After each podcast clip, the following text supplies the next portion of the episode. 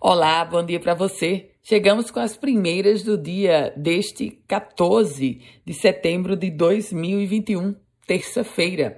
Começo trazendo para você informação nacional, porque o presidente da Caixa Econômica Federal, Pedro Guimarães, confirmou que o banco vai reduzir a taxa de juros para financiamento imobiliário.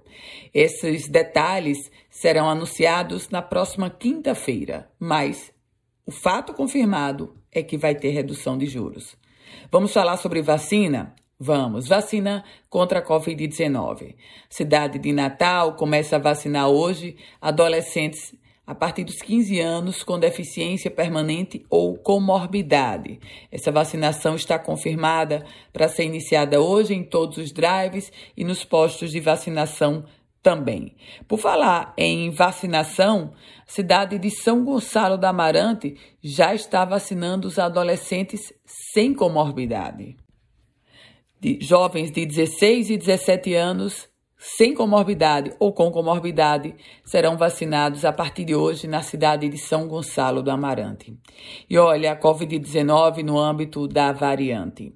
Isso porque a Universidade Federal do Rio Grande do Norte confirmou a presença da variante Delta do coronavírus em Mossoró. Quatro pessoas foram confirmadas com o vírus. Lembrando a você que em Natal já foi dita a transmissão coletiva e na cidade de Mossoró, com essas novas informações também. Economia. O Rio Grande do Norte poderá se tornar em breve o primeiro estado do Brasil a ter uma produção de energia eólica offshore, ou seja, no mar. A governadora Fátima Bezerra é, assinou um memorando de entendimento entre o governo do estado e a Internacional Energias Renováveis, com o objetivo de promover o desenvolvimento e a implantação de projetos de geração de energia eólica offshore no mar e ainda produção de hidrogênio verde. Falando agora sobre o, a CPI da Covid-19. Pois bem, lembra daquela empresária que fez delação premiada no escândalo do consórcio Nordeste?